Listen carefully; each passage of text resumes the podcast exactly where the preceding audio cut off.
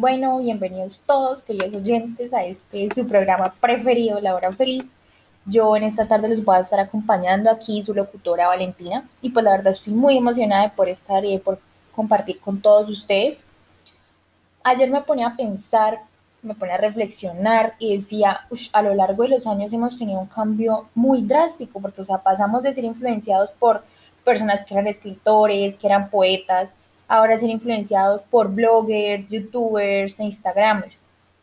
Por ejemplo, en el pasado se observaba la literatura como un factor primordial para la sociedad.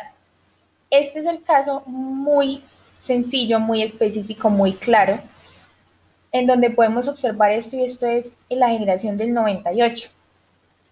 Y aquí les voy a mencionar un autor que tuvo mucho peso en esta época y que fue un muy buen autor y un excelente escritor que marcó esta etapa de manera muy positiva. Su nombre es Ramiro de Maestro. Pero bueno, ustedes se preguntarán por qué tan importante, por qué tan reconocido, qué fue lo que él hizo. Pues nada, fue un gran escritor, un gran autor, siempre se caracterizó por ser un gran ensayista, por ser una persona crítica, pero en el sentido de la literatura, y por ser un gran teórico político español. Pero yo creo que también correrá por su mente, pero bueno, ¿yo cómo hago para poder llegar a ser como este señor? ¿Qué fue lo que él hizo? ¿Qué fue lo que él estudió? Pues muy sencillo. A muy temprana edad recibió muy buena educación y mostró siempre características de ser una persona autodidacta.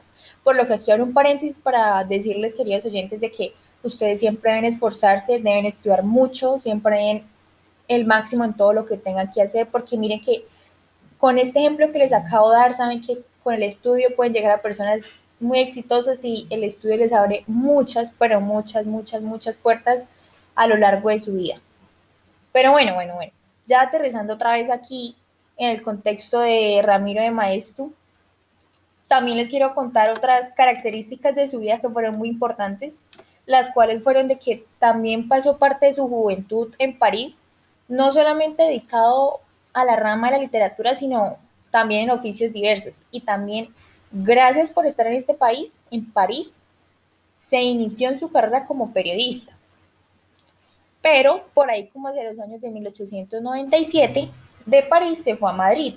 Y pues este fue un hecho muy decisivo y muy importante para su vida, pero más que todo para su vida literaria, porque empezó a hacer distintas colaboraciones muy importantes y muy reconocidas con distintos periódicos y revistas, pero más que todo con diarios españoles, en donde empezó a demostrar, a plasmar sus ideas y sus pensamientos socialistas de la época.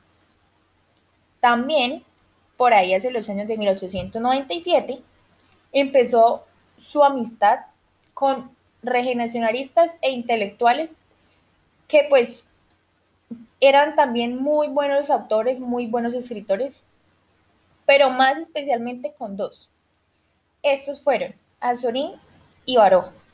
Y no se imaginan, la amistad de ellos fue tan grande, pero tan grande, tan inmensa, que formó un grupo conocido bajo el nombre de los grupos de los tres. O sea, un hecho muy importante para su vida porque ya estaban los tres reunidos también plasmando lo mismo, pero ya en grupo, ya en equipo. Pero bueno, eso en cuanto al pasado. Ahora yo me quiero devolver aquí otra vez al presente y yo me he dado cuenta de que la población actualmente se basa en la tecnología. Ahora la tecnología hoy día es como un factor esencial para la sociedad.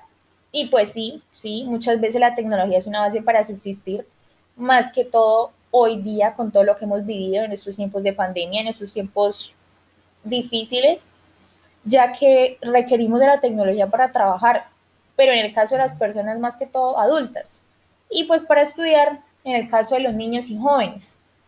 La tecnología es un recurso óptimo para la sociedad, pero, pero si se hace un buen uso de este, porque si no se hace un buen uso de este es como no tener nada, por lo que siempre debemos buscar darle un uso correcto. Y bueno, ustedes también dirán, bueno, pero yo utilizo la tecnología, pero no hago mayor cosa. Pues bueno, aquí les voy a decir unos tips para que puedan utilizar la tecnología como un medio fructífero para su vida. Pueden buscar cosas que los enriquezcan como persona, que los formen. que los inviten a ser mejores cada día de superarse. Aprender a cocinar mediante tutoriales, aprender a maquillarse, hacer ejercicio, tantas cosas que podemos ver en internet que nos inspiran a ser mejores personas, a ponernos cada día nuevos retos.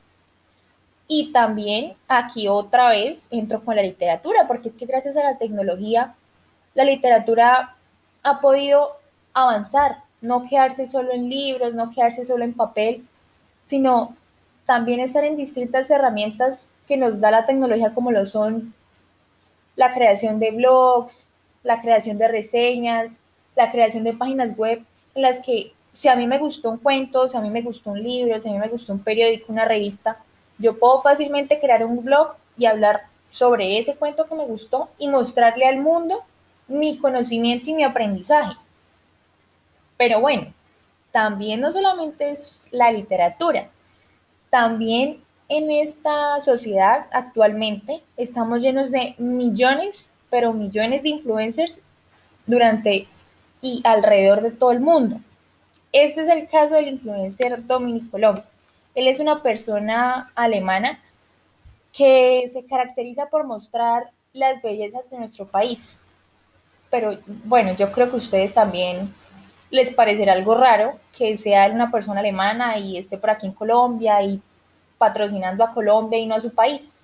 Pues la verdad causa mucha curiosidad al principio, pero si ustedes analizan bien la historia, pues lo entienden y es de que él venía de Alemania aquí, vino a estudiar precisamente en nuestra ciudad, eh, se fue a estudiar a la Universidad La UNAP, Administración de Empresas, y pues nada, desde que llegó quedó enamorada de Bucaramanga y tanto fue que le gustó esta ciudad que empezó a dar distintos recorridos por cada departamento que tiene Colombia, empezó a visitar sitios turísticos y quedó tan fascinado, tan encantado que empezó a crear su contenido. Empezó a decir la cultura de Colombia, cómo son las personas, los acentos, qué es lo que se hace. Empezó a dejar a nuestro país por alto. Empezó a mostrar a nuestro país como un país innovador, como un país que tiene mucha diversidad. Pero bueno, queridos oyentes, ya se nos está acabando el tiempo, pero antes de irme y para finalizar ya los quiero dejar con esta frase que me gustó muchísimo, la vi esta mañana y yo dije, no, esta frase tiene que ser para el tema de esta tarde, cuando esté en sintonía. Y esta frase dice así, el verdadero progreso es el que pone la tecnología al alcance de todos. Esta frase es de Henry Ford, para que vayan y la busquen. Y pues la verdad yo me encuentro de acuerdo con esta frase, porque gracias a la tecnología hemos podido avanzar día a día, pudiendo aprender nuevas cosas, descubriendo nuevos retos y bueno, también espero sus comentarios, qué piensen ustedes, si es verdad o no es verdad. Escríbame por la página web de la radio y el día de mañana estaré socializando todas sus opiniones.